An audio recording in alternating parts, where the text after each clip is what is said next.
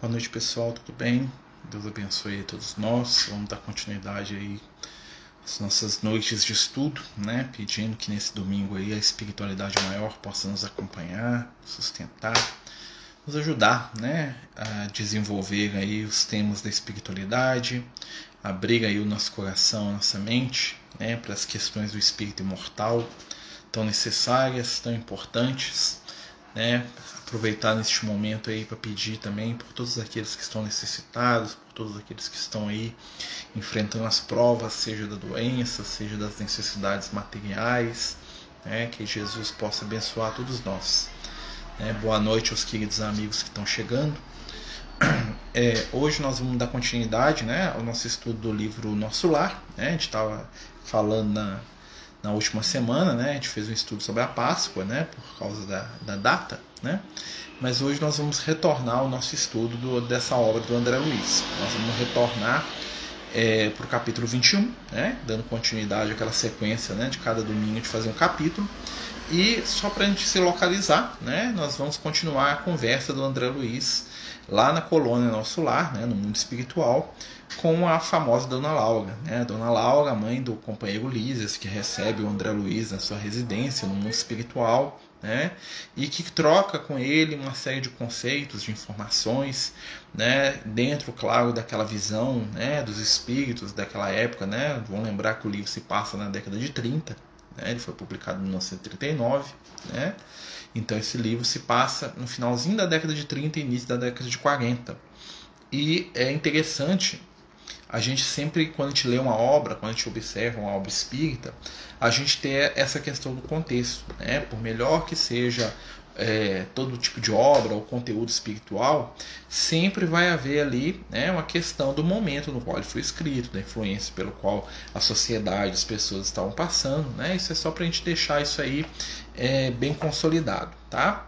E aí nós vamos tentar trazer né, dentro aí do, dessas vibrações aí, dessa, dessa conversa, é as informações para o nosso tempo, é, para esse momento atual que a gente está passando aí. Né? Lembrando, gente, que nós estamos agora com tratamento espiritual ao vivo aí do, é, às sextas-feiras. Né? A gente está é, tá fazendo esse tratamento toda sexta-feira, tá? É, por enquanto, né, gente, a gente não sabe como é que vai ficar essas questões do Covid, até porque a gente participa da reunião mediúnica no mesmo dia. Mas se tiver que, né, qualquer situação for retornar para a reunião, nós vamos mudar o dia do tratamento para um dia, talvez no sábado, mas isso aí, né, juntar os dois, mas isso aí por enquanto continua na sexta, tá bom? Quem quiser é, pedir né, ajuda para os parentes, para as pessoas que estão precisando, né, e quiserem é, aproveitar o final da nossa reunião também, nós vamos fazer uma prece também pelas pessoas que estão precisando. A gente está fazendo isso né, no culto do evangelho que a gente faz, a gente está. Né, a espiritualidade tem falado muito para essa questão da oração, da prece, pelos que estão doentes, pelos que estão aí né, acometidos aí, né, não só pelo coronavírus, mas por outras situações que nós sabemos que é um momento muito é, delicado que a humanidade está vivendo. Tá? Qual é o horário do tratamento? É online. Ó, a sexta-feira o tratamento é às 8 da noite é online. A gente faz aqui pelo Instagram, tá? Aos sábados ele não é presencial. Não é online também não. Né? Não é presencial nenhum dos dois, né? Presencial só com a espiritualidade. Aos sábados a gente não tem essa parte aqui, né? Só coloca os nomes no horário aqui em casa que a gente faz a irradiação para as pessoas. Na sexta-feira é presencial. A gente sempre coloca. É um, um, um, linkzinho, uma chamada, né, para quem quiser participar com a gente, tá? Então, sexta-feira, 8 horas, nós temos tratamento. Então, vamos lá continuar o livro? né, como diz o próprio título do capítulo, capítulo 21 do livro Nosso Lar, né? Continuando a palestra, ou seja, continuando a conversa né, entre o André Luiz é, e a dona Laura. A palestra, senhora Laura, considerei com interesse sugere numerosas interrogações. Relevar-me-á a curiosidade, o abuso. Né? Então o André está curioso. A dona ela fala as coisas para ele e fala assim: Eu nunca pensei nisso, quero saber mais desses assuntos aí. Né? Não diga isso, retrucou bondosa. Pergunte sempre. Não estou em condições de ensinar. Todavia, é sempre fácil informar. É interessante o comportamento da Dona Aura, que é o comportamento dos espíritos iluminados. Né? Os bons espíritos eles nunca se cansam de responder ou de explicar alguma situação. Né? Claro que dentro do conhecimento que eles têm, né? E dentro da simplicidade, né? Os bons espíritos eles não, eles não se avogam senhores de uma verdade absoluta, e sim, né? Eles se colocam para gente como companheiros aí de aprendizado, de crescimento e que estão dividindo as informações da vida maior com a gente. Né? Então vamos continuar, vamos ver o que ele vai perguntar. Rimo-nos da observação e perguntei em seguida: como se encara o problema da propriedade na colônia? Esta casa, por exemplo, pertence né? Então o André Luiz estava na casa da Dona Lola, no mundo espiritual. Fala, essa casa aqui é sua? Você pode vender, você pode alugar, você pode emprestar? Como é que funciona isso aqui no mundo espiritual? Né? Lembrando que o nosso lar é uma esfera de transição, tá, gente? O que funciona no nosso lar nas outras esferas mais acima não é a mesma coisa, não. Tá? Quanto mais superior, mais desapegado. Aí olha o que acontece. Tal como se dá na Terra, a propriedade aqui é relativa. Nossas aquisições são feitas à base de horas de trabalho. O bônus hora, no fundo, é o nosso dinheiro. Quaisquer utilidades são adquiridas com esses cupons, obtidos por nós mesmos a custa de esforço e dedicação. As construções, em geral, representam patrimônio comum. Interessante, né? Então tudo lá é de todos, sob o controle da governadoria. Cada família espiritual, porém, pode conquistar o lar, um lar, nunca mais que um. Olha que interessante, né? Então você pode dar uma casa, só um, nunca mais que um. Apresentando 30 mil bônus horas, o que se pode conseguir com algum, com algum tempo de serviço. Nossa morada foi conquistada pelo trabalho perseverante do meu esposo, que veio à esfera espiritual muito antes de mim. 18 anos estivemos separados pelos laços físicos mas sempre unidos pelos elos espirituais. Ricardo, porém, não descansou. Recolhido ao nosso lar, depois de certo período de extremas perturbações, compreendeu-a imediatamente a necessidade do esforço ativo, preparando-nos um ninho para o futuro.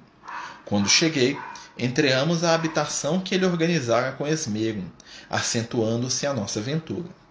Desde então, meu esposo ministrou-me conhecimentos novos. Olha que interessante. Então a dona Laura conta, né? Que no nosso lar cada família tem o direito de ter uma casa, desde que trabalhe para isso. É o trabalho. A gente vai lembrar, gente, que o bônus hora não é, ela fala que é como dinheiro, mas não é a mesma coisa, né? Na verdade, o bônus hora é, é o trabalho bem feito né, gente? Então, assim, ninguém vai ficar sem morar, tá? Então, assim, mas você vai ter uma casinha se você tiver lá uma determinada quantia de horas trabalhadas pela coletividade. E ela fala aqui, né, que cada família pode ter a sua lá no nosso lar, pelo menos assim funciona, né? E que o esposo dela, que tinha desencarnado 18 anos antes dela, né, que acordando para as realidades espirituais depois de um momento de desequilíbrio, ele começou a trabalhar, ele começou a agir, ele começou a fazer o bem lá, né? E ele angariou a possibilidade de ter um lar para poder receber aqueles que vinham vinham depois, né, que é o caso dela. E que quando ela chegou, ele começou a ensinar um monte de coisa para ela sobre a vida espiritual. Aqui, ó. Minhas lutas na viuvez haviam sido intensas. Muito moça ainda, com os filhos tenros, tive de enfrentar serviços rudes. À custa de testemunhos difíceis, proporcionei aos rebentos da nossa união os valores educativos de que eu podia dispor, habituando-os, porém, muito cedo aos trabalhos árduos. Né? Então ela fez, né? É, ela ficou viúva muito jovem, né? ela fala aqui, né? E ela teve que trabalhar muito e botar os meninos para trabalhar também, porque era a única coisa que ela podia fazer para poder manter o equilíbrio familiar, né? Compreendi depois que a existência laboriosa me levara das indecisões e angústias do umbral, por colocar-me a coberto de muitas e perigosas tentações. Olha que interessante, né? Então, a dona Laura evitou, né, de de estar né, no, umbral por causa da vida dela que foi difícil. Ela se ocupou tanto com o trabalho, com as, as coisas necessárias da vida, que não sobrou tempo para ela se vincular a situações que jogariam ela né, para as zonas inferiores. Né? Mas o espírito tem a vontade e necessidade de patrimônio? Fiquei em dúvida. Não, ele não tem necessidade. Né? Lembrando que o nosso é uma colônia de transição, né? o que, que acontece? Eles precisam de um ambiente ali para eles poderem ficar com a família. Né? Então, dentro daquela questão da transição, a espiritualidade começa a ensinar para eles, primeiro, que tudo é de todos, né? e segundo, que o esforço se traduz né, em conquista. Ou seja, todo mundo vai morar né? Mas quem se esforçar mais vai ter o direito de ter um cantinho dele, desde que seja um só para a família. Né? Então a gente vai ver que é um conceito que é diferente um pouco do nosso, ou seja, é já é uma evolução dos nossos conceitos, porque aqui você pode ter 10, 50 casas se você tiver dinheiro. Né? E é diferente do conceito, por exemplo, das esferas mais iluminadas, que o espírito não precisa de nada. Ou seja, é uma transição. Né? Ele está saindo ali de, de uma relação materializada para uma coisa mais espiritual, mais espiritual. Existe ainda o trabalho, né? existe ainda a consequência do, do, do, esforço do trabalho, mas já vai desapegando. Até porque, né, é... imagine, por exemplo, a dona Laura, nessa condição de terem um espaço deles lá, de eles terem a casinha da família, ela pode receber a neta dela estava chegando no nosso lar. O André Luiz não tem nenhum parente lá, ou seja, ele vai ficar morando de favor até que ele tenha condição de ter, né? O ambiente. Lá não vai ter ninguém que vai morar na rua, isso com certeza. Né? Então, assim, é uma transição né, das relações sociais que acontece no mundo espiritual. Ali no nosso lar, pelo menos, tá, gente? Chega um ponto que os espíritos não precisam disso, não. Né? A gente já teve a oportunidade de estar tá conversando com alguns companheiros espirituais que eles não, já não, não, precisam morar, nem comer, nem beber. Né? A vida deles é uma ação e uma atividade incessante. Eles vão de um lugar para o outro sempre agindo né? Mas isso aí varia de nível em nível evolutivo. Mas a dona Laura aqui, né, só pra gente puxar um pouquinho, ela fala que a vida difícil que ela teve facilitou a evolução espiritual dela. Por quê? Porque, olha aqui, ó. O que, ela fala aqui? Ó, compreendi depois que a existência laboriosa me livrara das indecisões e angústias do umbral, por colocar-me a coberto de muitas e perigosas tentações. Né? Muitas vezes facilidade é um um problema. O suor do corpo, do corpo ou a preocupação justa no campo das atividades honestas constituem valiosos recursos para a elevação e defesa da alma. Reencontrar Ricardo, tecer novo ninho de afetos, representava o céu para mim.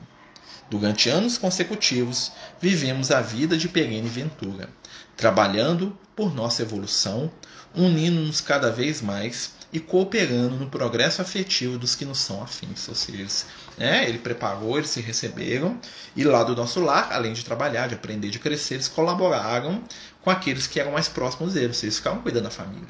Né? Os espíritos que nos amam cuidam da gente quando eles estão em estado de equilíbrio. Né? E isso é justo. Só que, ao mesmo tempo que eles estão cuidando da família, estavam sempre dispostos a ajudar aqueles que precisavam também. É aí que o amor espiritual ele começa a se dilatar, né? ele começa a crescer, ele começa a atravessar os limites do meu lar, da minha casa, do meu ambiente, né? para poder atingir outros seres que estão à minha volta. E aí esse amor se consolida, esse amor nos ensina, né?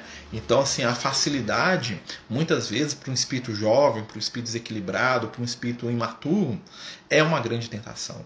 Porque a facilidade impede, né, que sejam ali burilados ali, vamos dizer assim, ou seja, ou seja, sejam treinados, né, os valores do espírito. Quem tem muito tempo a ficar à toa, né, muitas vezes vai ter dificuldade né, com outras situações aí, com outras vivências aí das, da realidade material, da realidade espiritual. Olha só aqui, ó. Com o tempo, com o correr do tempo, Lísias, Yolanda e Judite reuniram-se a nós, aumentando nossa felicidade. Então, né, com o tempo, os filhos deles desencarnaram, né, o Lísias, a Yolanda e a Judite, ou seja, três, três filhos. Né? Ela tinha uma filha ainda encarnada, que era a mãe da, da da Heloísa, da neta dela, né? reuniram-se a nós, aumentando nossa felicidade. Após ligeiro intervalo, em que parecia meditar, minha interlocutora prosseguiu em tom grave. Olha que interessante. Mas a esfera do, do globo nos esperava.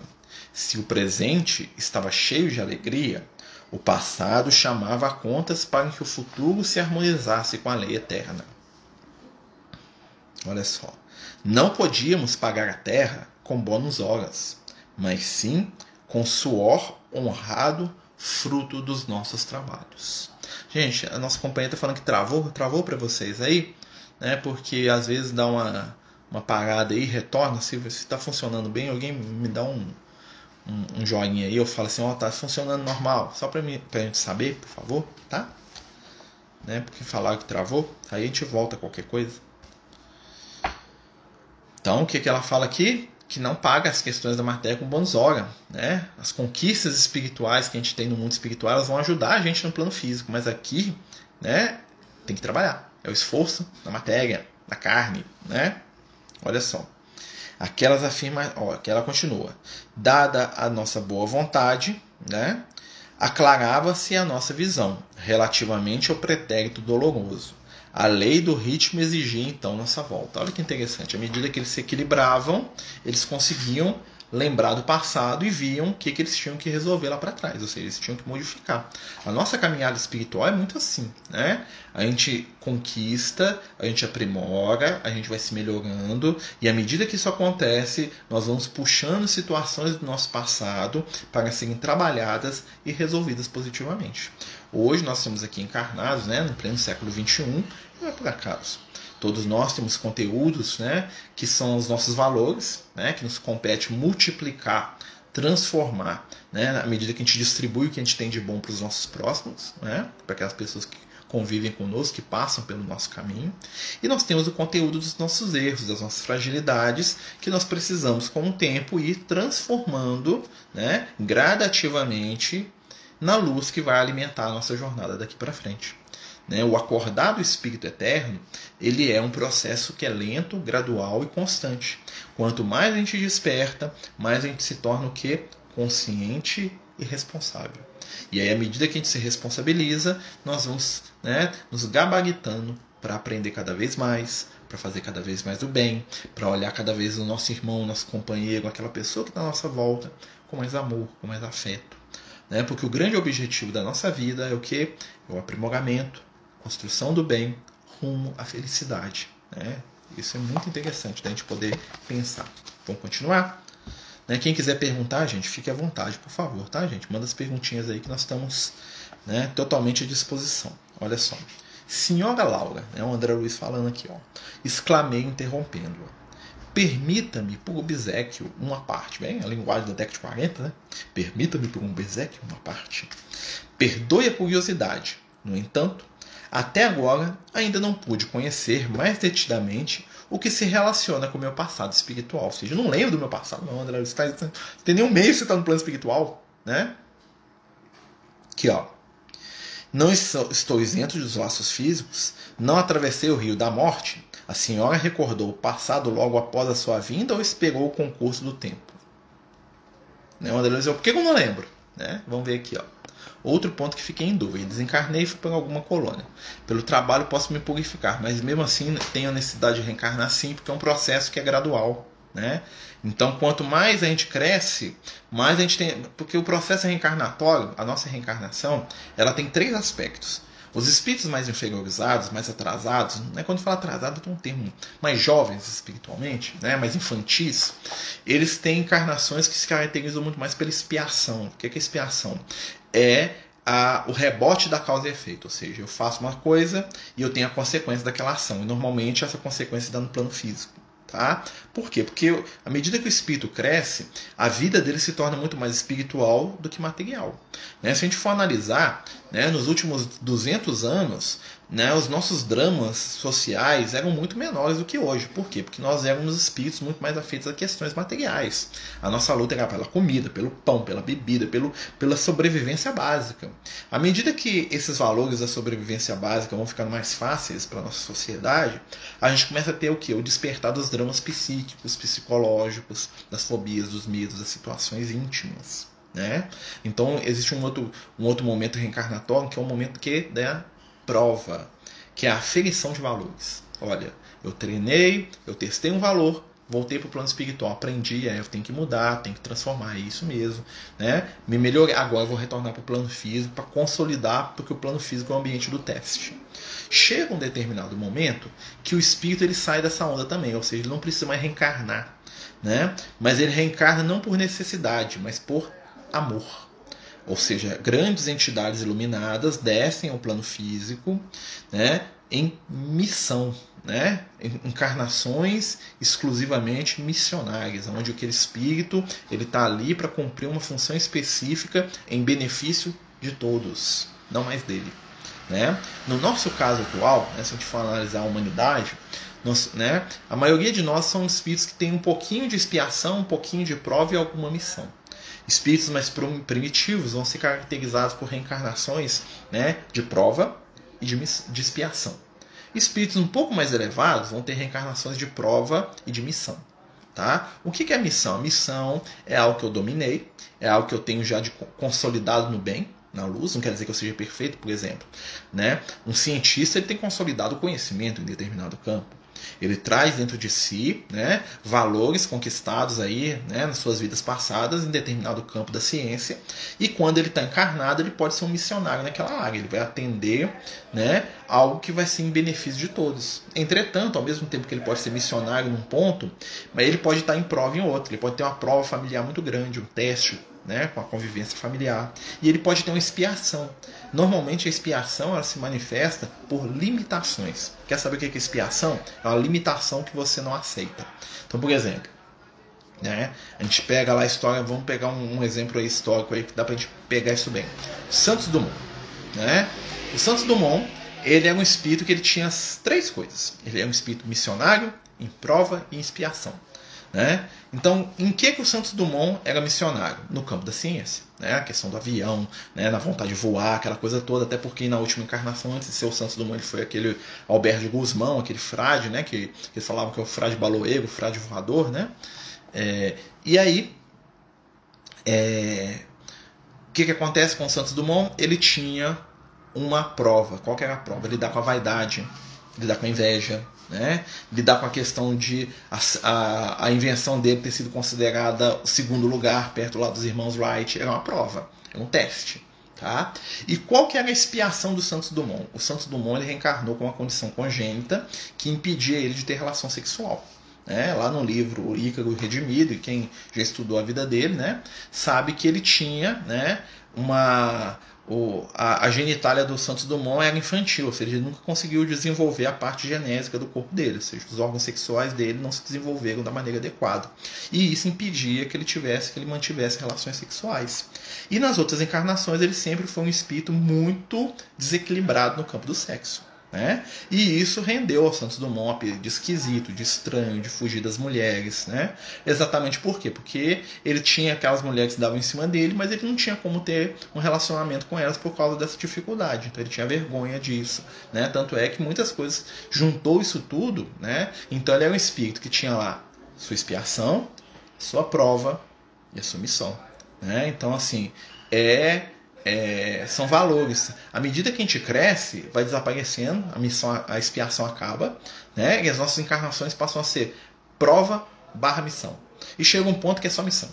É, existem espíritos que só reencarnam em São Jesus, é um exemplo. Né? Um espírito do nível de Jesus, ele reencarna uma vez, ele muda o planeta inteiro. Né? Um espírito igual o Francisco de Assis, João Evangelista, reencarna de mil e mil anos, se ele quiser, né? em missão de altíssima é, benevolência. Ou seja, eu vou lá porque eu vou fazer algo específico para ajudar a humanidade. Não preciso, não, eu estou indo. Né? Essa que é a diferença. Então as, reencarnações elas vão se espaçando. Chega um ponto que é igual Jesus. Né? Você tem que encarnar uma vez a cada planeta, vamos dizer assim, né? Porque ah, são outras funções, são outras necessidades desses seres, né? São outras eles, a, a, existência deles é em outro aspecto, né? Eles vão dar suporte para a gente em outras situações da nossa vida. Né? Nós estamos falando aqui de lembrança de vida passada agora, hein? Né? É interessante isso. Né? Vamos continuar aqui. Ó. Tipo Chico Xavier, reencarnou em missão sim, ele reencarnou em missão, né? É um espírito missionário. Ele tinha algumas coisas, dá, com certeza. Você vê que a vida do Chico Xavier não foi fácil.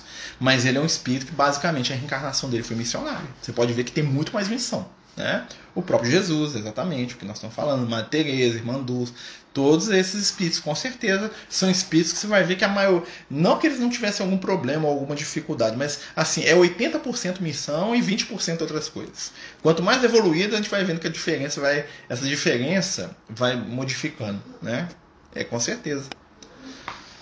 Com certeza, todos esses espíritos da arte, com certeza, todo mundo que dedica sua vida ao bem é um espírito missionário de alguma forma. Quer dizer que seja um espírito perfeito? Não. Quer dizer que já tem conteúdos de missão. Todos nós temos alguma missão. Né? Todos nós. E não é o tamanho da missão que importa, é o como nós a enfrentamos. E o que é missão? É dividir aquilo que nós temos de conquista.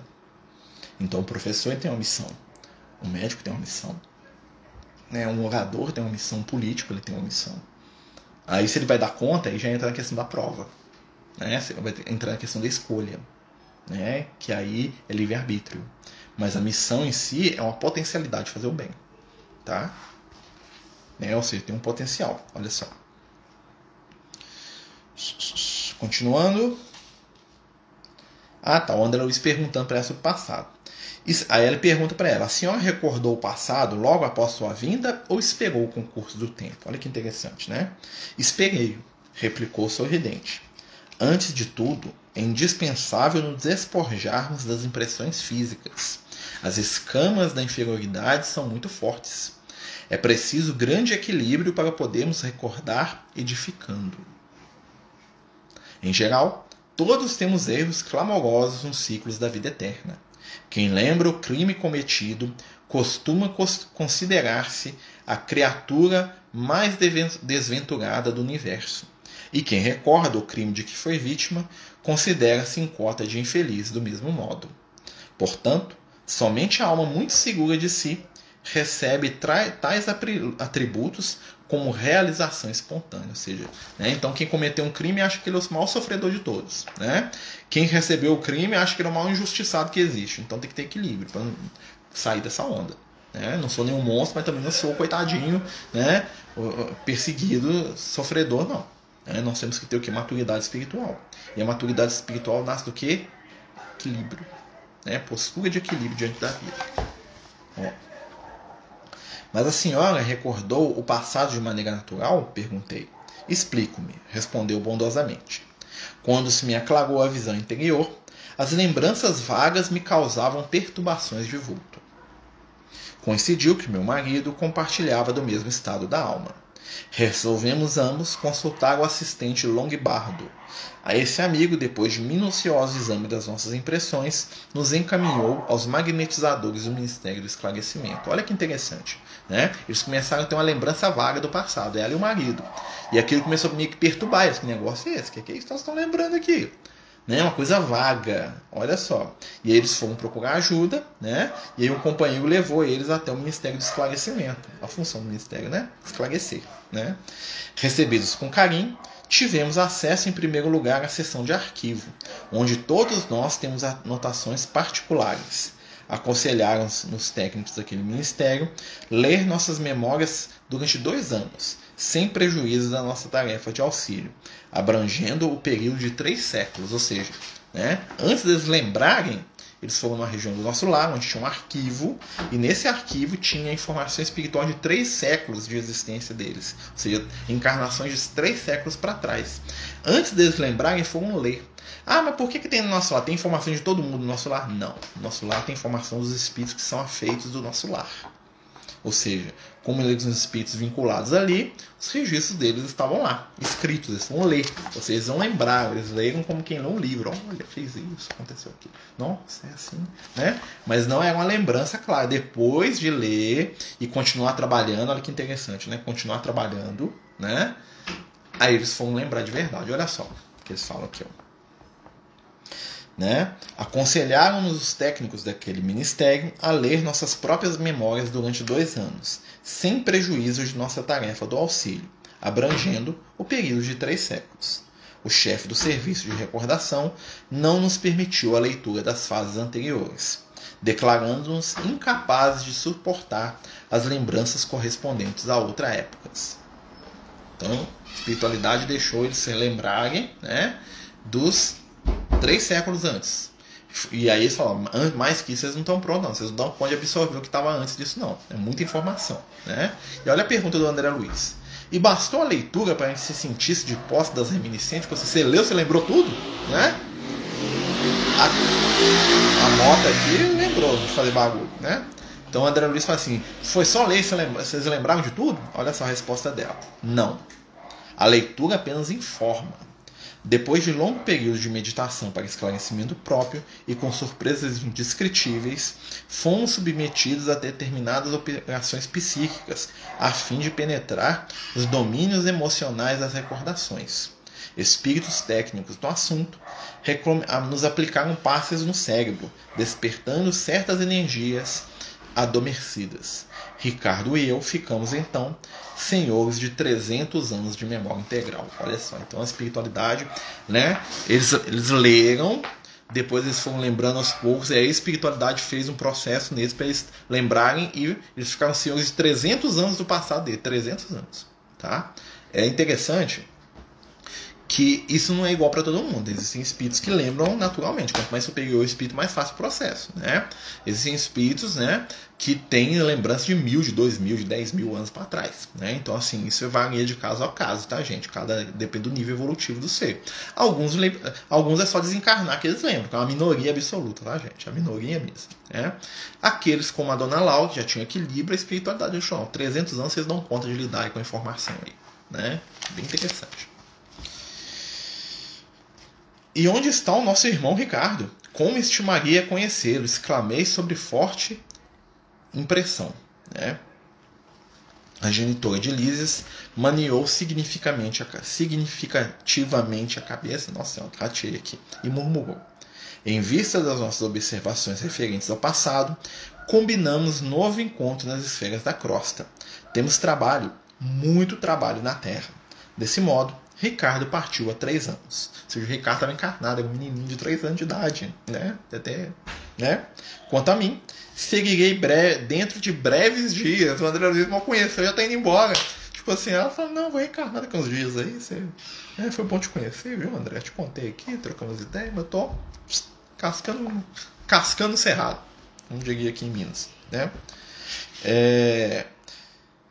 Aguardo apenas a chegada da Teresa para deixá-la junto aos nossos. Então o que estava acontecendo?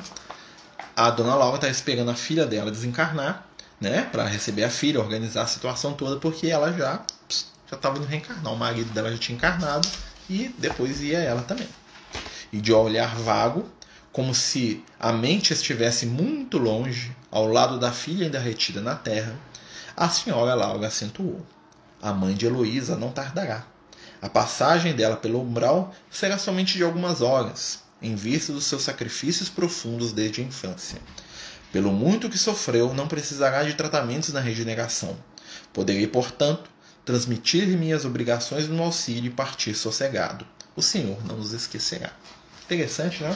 Então ela fala que a passagem dela pelo umbral seria de algumas horas. O que, que isso quer dizer? Muita gente acha assim, que ela vai cair naquele pântano lá quando ela Luiz ficava, fica lá as horas perdidas. Não é assim não, gente. Quando eles falam de passagem no umbral de algumas horas, quer dizer que a perturbação espiritual dela, tipo assim, desencarnei onde eu tô, o que está acontecendo comigo, né? Às vezes a pessoa fica lá em, na casa, ali no ambiente, com a espiritualidade cuidando, aquela coisa toda, vai ser só de algumas horas, tá? Então, assim, é, não quer dizer, né? Passagem pelo umbral, pessoal, não, não criem isso na mente, tá, gente? Passagem pelo umbral não quer dizer que o cara ficou lá na, na mesma zona do André Luiz, não. Aquilo lá é outra coisa, tá bom? Aquilo é para espíritos estão presos ali há anos, né? Ninguém fica dois dias, três dias naquela região e sai, não, tá? O umbral é aquela situação mesmo de, né? De movimento entre as vidas ali. O da, da filha dela seria algumas horas. Em algumas horas ela já estaria pronta para ir para o nosso lar, tá? Para deixar a esfera física. Então vamos lá. Quando estamos encarnados, a memória se constrói de acordo com as coisas mais significativas e todo o resto vai para o inconsciente. Pelo que entendi, a memória integral é tudo que estava no inconsciente. Sim, no mundo espiritual, os espíritos têm acesso a um nível de memória que nós aqui não damos conta de processar. O nosso cérebro humano, né?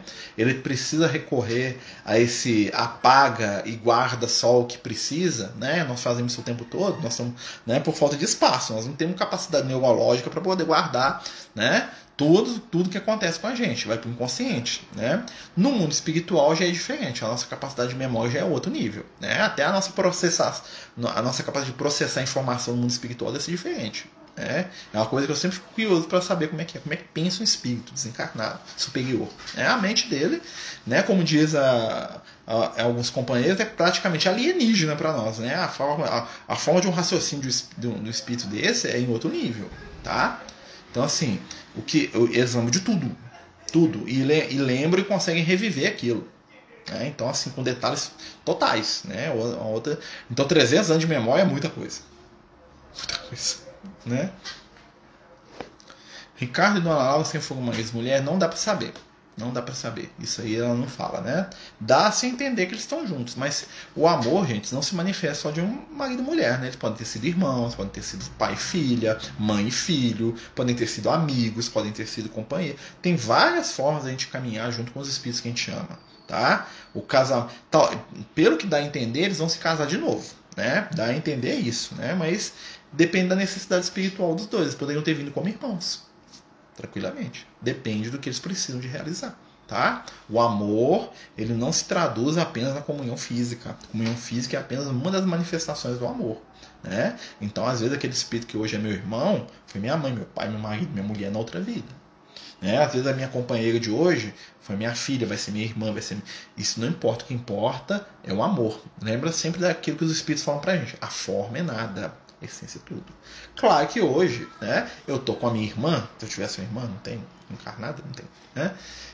E ela não é mais minha mulher eu tô com a minha filha, minha filha não é mais minha mulher, então a minha relação com a minha filha não tem que ser de homem e mulher, né? E muitas vezes acontece até pra gente aprender a amar de outra forma, né? Então, às vezes, por exemplo, um marido que é muito apegado com a, com a, com a, a esposa, uma esposa que é muito agarrada com o marido, eles vêm com pai e filho, com mãe e filha, para poder trabalhar esse amor de um outro jeito, porque aí eu vou ter que ver minha filha sair para namorar com outra, eu vou ter que hum, não queria, mas né? Aquilo vai me treinar a aceitação, entendeu? Né? Por isso que tem pai que abusa de filha, tem mãe que abusa de filho, né, e vice-versa, né? São espíritos que essa fronteira aí das relações familiares está desequilibrada, né? Tem mães que olham para o filho e têm ciúme do filho como se fosse o marido delas. Tem homens que olham para a filha, né, e veem nelas a esposa, né, e não a filha né? Ou então objeto de, de desejo deles. É um desequilíbrio que necessita de tratamento, né? Mas tem causas radicadas no passado espiritual. É um passado espiritual de, de possessão, de violência. E aí vem outra situação exatamente para essa barreira de ser pai e filho, né? Poder modificar a relação. Né? É um amor que se reequilibra. Né? Ou seja, eu posso amar a minha companheira, ela sendo minha amiga, minha irmã, minha filha né? E dividir ela com um outro companheiro que também é da nossa, do nosso ciclo de afetividade. Ela vai casar e eu vou ficar aqui olhando, meu filho, minha filha, isso, né? Colunas espirituais dos outros estados do Brasil semelhantes ao nosso lar em relação à sua estrutura de governa governança e também sua ambientação são basicamente semelhantes. Muda algumas coisas, né? O próprio André Luiz fala, né, no livro, né? Mas as colônias de transição, seja, que estão no mesmo nível, são basicamente iguais, tá? Assim, estruturalmente, tá? Mas, por exemplo, lá na outra colônia tinha um nome lá de departamento, eles mudaram para ministério, né? É basicamente isso, né? Ou seja, um, um, um lugar de transição, onde os espíritos vão sair da, da matéria densa e começar a aprender valores da matéria mais sutil, né? ou seja, transição, né? onde que o governo se dá por mérito, ou seja, os espíritos que mais amam, que mais sabem, são os líderes naturais. Né? Então, no Ministério da Regeneração, quem que é o líder? É o espírito que trabalha mais na regeneração. No Ministério do Auxílio, é aquele que auxilia mais. No Ministério da Elevação Divina, é o mais elevado. Né? Vai ter lá um estudo sobre o mundo espiritual. Quem que vai fazer o estudo? É o espírito que conhece mais aquele assunto. Então, as, as relações hierárquicas, vamos dizer assim, se dão a partir do que? Das conquistas espirituais de cada um. Então, o líder é naturalmente o mais evoluído, o mais equilibrado. Né? Mas não é uma liderança dominadora, é uma liderança mesmo que ensina para que aquele outro tome o lugar dele um dia. Né? É uma coisa que é, não tem apego, né? porque não tem relação de poder, tem relação de, de ensinar né? e de aprendizado. Não é uma relação de poder, né? é uma relação de troca de conhecimento. Penso que ao chegar no mundo espiritual, todo medo da morte da matéria acaba. Eu percebi o quanto maravilhosa a vida na colônia, ou seja, essa preocupação lá não se cogita, né? Olha, para o espírito equilibrado, sim, né? Para o espírito desequilibrado, ele continua com medo da morte porque ele não entende que morreu. A maioria dos espíritos encarna acreditando que está vivo ainda né? Porque para ele morrer, ou é desaparecer, ou é acabar, né? Ou é pro céu ou pro inferno. Como ele não foi pro nenhum desse, eles têm dificuldades extremas de entender que morreram, né? Mas é isso que é o ideal, né? Quando você percebe a realidade espiritual, você se acalma. Tanto é que a vida de Jesus, né, a gente até falou semana passada, o Cristo na Terra ele proporcionou pra gente o quê? Conhecimento da vida depois da morte. Falei assim, gente, aqui, ó, ó, vou morrer aqui, olha só, tô morrendo, ó, morri, ó, tô na cruz, olha aqui, ó, morto, enfio a lança, né? Tô todo arrebento, tirou o corpo, enterrou, ó, voltei, tô vivo, ó, continua, gente, preocupa não, aqui, ó, vivo, continua amando, vem cá, Pedro, vem cá, João, vem cá, Maria, vem cá, todo mundo, tô vivo aqui, ó, tá vendo? Você tem medo da morte, não. É isso, né?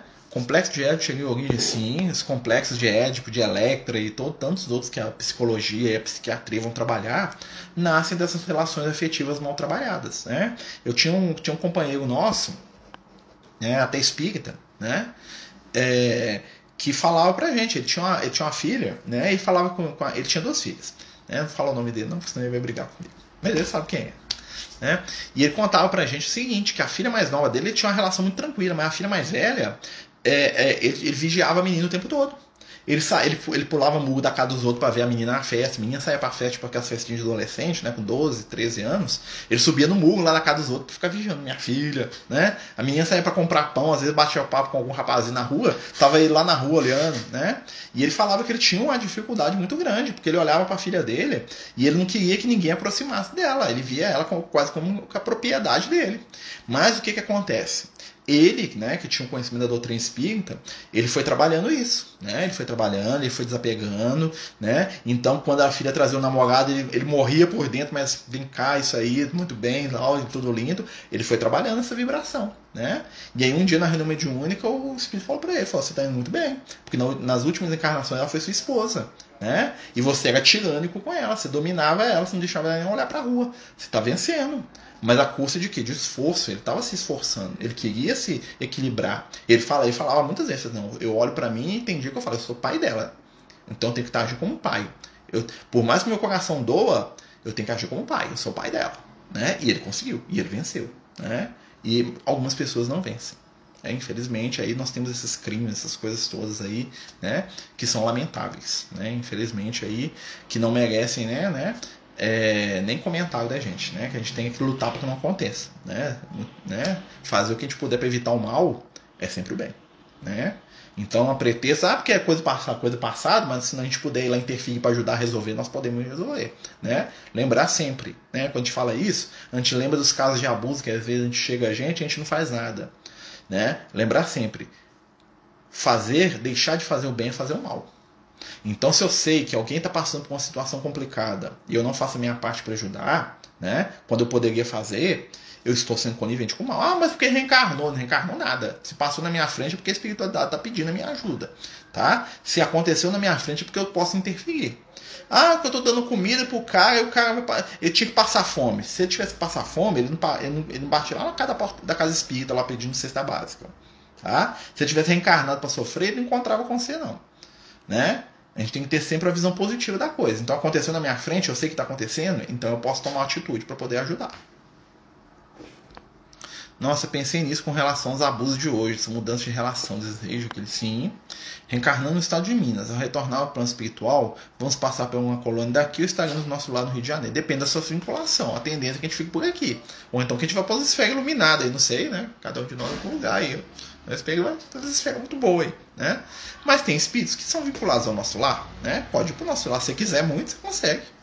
Né? Só pedir para andar. Mas às vezes você vê da colônia que você vai gostar tanto, fala assim, ah, sabe uma coisa que é ficar aqui mesmo. Nosso lar, vou lá visitar. Né? Tem excursão para o nosso lar, preocupa não.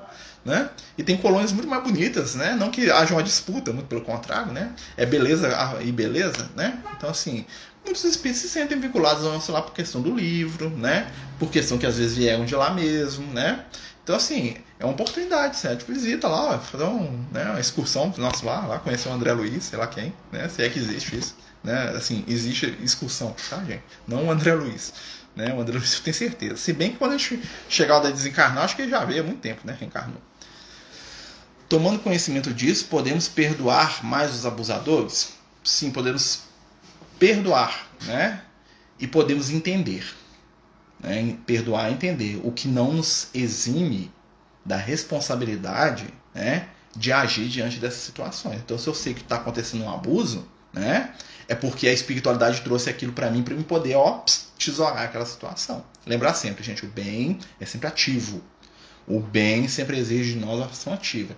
O conhecimento espiritual, né, ele nos dá entendimento. Assim, ó, por que, que está acontecendo? Ó, está acontecendo porque talvez aquela relação entre pai e filho ali, o pai é um espírito que não conseguiu superar a relação do passado no qual aquela menina era a esposa, alguma coisa dele. Beleza, entendi. Tá.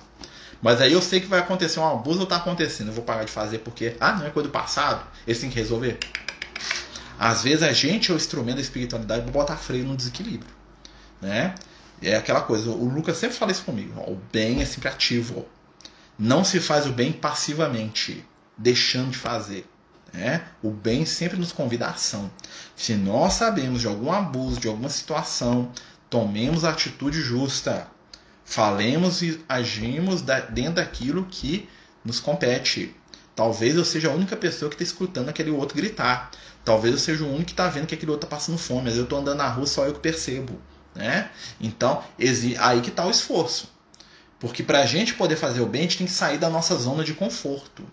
Né? E muitos companheiros usam, falam assim: ah, não, isso é coisa do passado. Né? Essa relação dos dois aí é coisa de passado espiritual. Beleza, coisa de passado espiritual, conheço?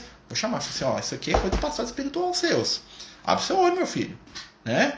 Seu filho não é seu, seu filho é seu marido, mas não. Eu conheço muitos casos assim, né? De mulheres que o filho não pode. Toda namorada do filho é um monstro, né? Porque na verdade quer, quer ficar a mamãe para sempre, né?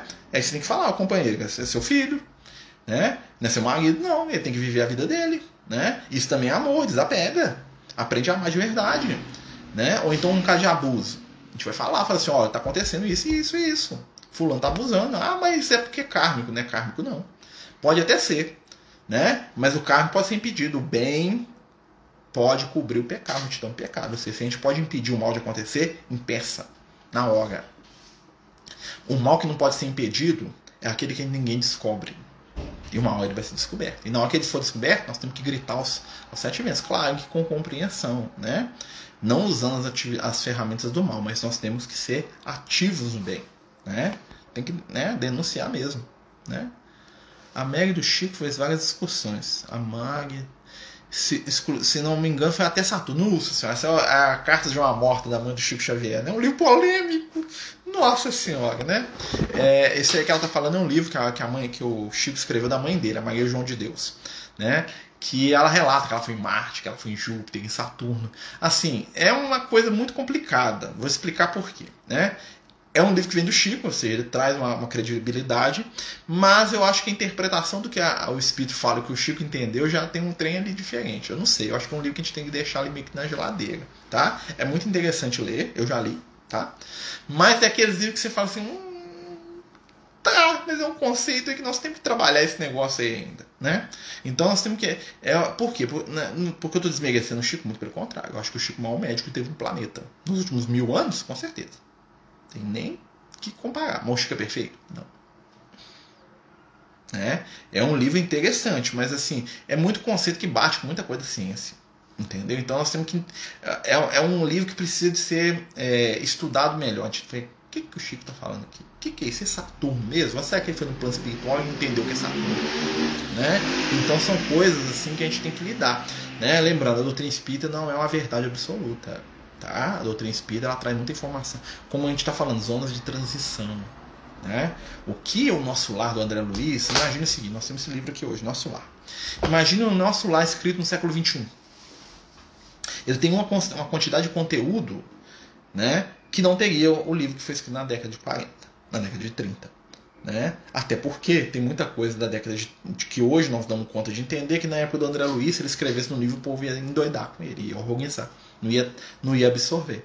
Então existe sempre essa questão da gente poder estar tá sempre estudando, buscando fonte de informação, né? aprendendo junto, né? sem ter aquele pensamento, às vezes, vamos dizer assim, bitolado, né? de que isso aqui é 100% a verdade absoluta. Tá, isso aqui, dentro do contexto, é o que ele percebeu.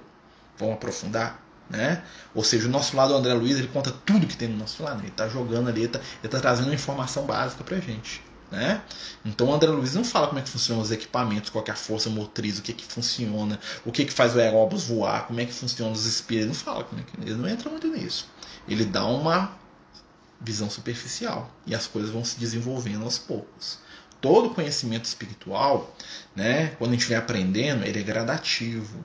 Ou seja, nós amadurecemos e nós temos mais conhecimento, muito parecido com a questão da memória espiritual. À medida que eles foram crescendo, né, que eles foram se desenvolvendo espiritualmente, eles começaram a mergulhar no passado deles. Né? Então aquilo ali, conhecimento espiritual é gradativo. Né? Se o Marcelo falar que ele sabe tudo, que assim, é mentira, ninguém sabe tudo. Né? Os espíritos mesmo são, eles são pródigos, eles falam muitas vezes pra gente que o que nós conhecemos da realidade do mundo espiritual é a ponta do iceberg. Né? É o início do início da informação espiritual, que isso é ótimo. Nós vamos aprender, nós temos muita coisa, porque o conhecimento ele se dá de dois aspectos. A informação que vem do mundo espiritual e a nossa busca de aprendizado, de crescimento para poder evoluir. Ou seja, é como se a gente tivesse um subindo e outro descendo aqui. Ó. né? A ciência vai nos levando e o conhecimento espiritual vai se aproximando. Uma hora chega lá naquele desenho lá do Michelangelo, lá de Deus criando o mundo, né? Que é quando o espiritual toca a matéria, né? Quando a vida se cria, né? É legal aquilo. Sensacional, pois na cidade que nasce tem uma linda colônia, com certeza, né? entender. Também não pensar em obsessores assim na própria consciência. Sim, existe a questão dos obsessores, existe. É, é, isso existe. Só que o processo é muito mais complexo. Né? Então eu não posso falar que tudo é culpa do obsessor, porque aí eu estou me eximindo da minha responsabilidade. Né? Como também eu não posso falar que tudo é só a pessoa. Existe um, existe, é uma mescla. Né? Existe algum livro que fala sobre colunas espirituais além do nosso lar? Existe alguns. O, o, o Dival tem alguns. Né? Eles citam muitas regiões do mundo espiritual. Próprio, a própria coleção da André Luiz fala de algumas colônias espirituais, algumas é, hospitais no plano espiritual. Existem alguns livros, sim. Né? Minha mãe morre de ciúme dos filhos. Opa! Vai ver lá que um desses aí era namorado dela na última encarnação. Né? Tô brincando, né, gente? Mas tem casos assim. Né? Tem casos assim. Né? Eu já vi a mãe falar pro filho que ela não pode, que ele não, pode, ele não podia casar porque ela tinha que, tinha que ficar cuidando dela o resto da vida. Porque ele é um homem da casa. Como é que ele ia fazer? Né? E isso é uma relação de, de filhos desequilibrados. Né? Pessoal, mas é verdade que os espíritos que foram que foram, mas estão presos em alguns planetas. Ah, isso aí, isso é complicado também tá? Porque lá no nosso lar fala que a gente tem que aprender a lidar com o que é nosso. Esse negócio de mandar para outro planeta aí é só, né, um espírito exilado, é outro nível. Nenhum espírito está aqui, isso aí é meio. Quer dizer, então que eu faço mal na Terra, eu vou dar problema para o espírito lá de outro mundo? Por quê? Eu tenho que resolver aqui, né? Ah, mas eu fui exilado, é outra coisa. Aí foi o planeta inteiro passou por uma transformação, um mundo regenerado, aí é outra coisa. Aí vai lá para o mundo primitivo né? Eu falo que tinha um espírito da Terra e levei lá. Será que precisa? Isso aí é meio viagem na maionese, pessoal, na minha visão. Né? No nosso lar fala que quando tem a Segunda Guerra Mundial, que os espíritos dos outros, os governadores dos outros órgãos falam para a Terra, falam, vocês vão ter que aprender a lidar com o que vocês estão criando aí, né? Ou seja, nós vamos ter que resolver, né? Porque a nossa tendência, isso vem muito do nosso pensamento assim, ó, errou comigo, expulso, jogo longe, né? Na verdade, isso é falta de responsabilidade. Nossa, o outro criou o problema aqui, nós temos que resolver junto esse negócio aí. Eu sou também responsável por esse cara aí, ó. Tem mães e, pais que tratam filhos adultos como eternos assim. Aí tem a questão, às vezes é uma questão afetiva, né? Às vezes é uma questão de dominação. Como tem filho também que domina o pai e a mãe, né? Que filho que a mãe não pode arrumar um namorado, que o pai não pode sair, né? Que vigia, que controla, que domina também é um outro laço afetivo. Existem filhos e filhas que são, né? Dominadores ali com a figura paterna materna, né? Ou com o irmão, ou com o filho, sei lá, né? Pessoal, nós estamos chegando ao final do estudo, né? Vai ficar salvo aí no, no IGTV. Né? Terminamos aqui o capítulo 21. Semana que vem, se Deus quiser, nós vamos para o capítulo 22. E agradecer a todos aí que participaram com a gente. Né? Muita discussão que vai falando, né? E quarta-feira nós temos estudo, né? Sexta-feira não esqueçam tratamento espiritual às 20 horas, né? Tratamento espiritual para todos aqueles que desejarem, tá bom? Queria agradecer mais uma vez a vocês. Vamos fazer a nossa prece, né? Lembrar que vai ficar salvo aí no IGTV, depois no YouTube, né? O estudo, quem quiser assistir, né? Quem quiser, né? Rever aí, fiquem à vontade, tá bom, gente? Lembrando, né? Também que ninguém é dono da verdade. O conhecimento se constrói junto, na troca, né? Nos erros, nos acertos, né? Então faça aquilo que o Paulo de Tarso nos orienta. Examinar e tudo, retende o bem, né? Guarde, é de melhor levando o nosso pensamento ao Cristo, pedimos ao Mestre amigo que nos envolva com as suas vibrações de amor e de paz, estabelecendo em nossos corações o clima da afetividade, da tranquilidade e da fé. Divino amigo, ajuda-nos a seguir, a caminhar e fica conosco no exercício do bem e do amor. Que assim seja, graças a Deus. Muito obrigado, meus amigos. Boa noite. Deus os abençoe a todos. Muita paz, muita luz para todos nós.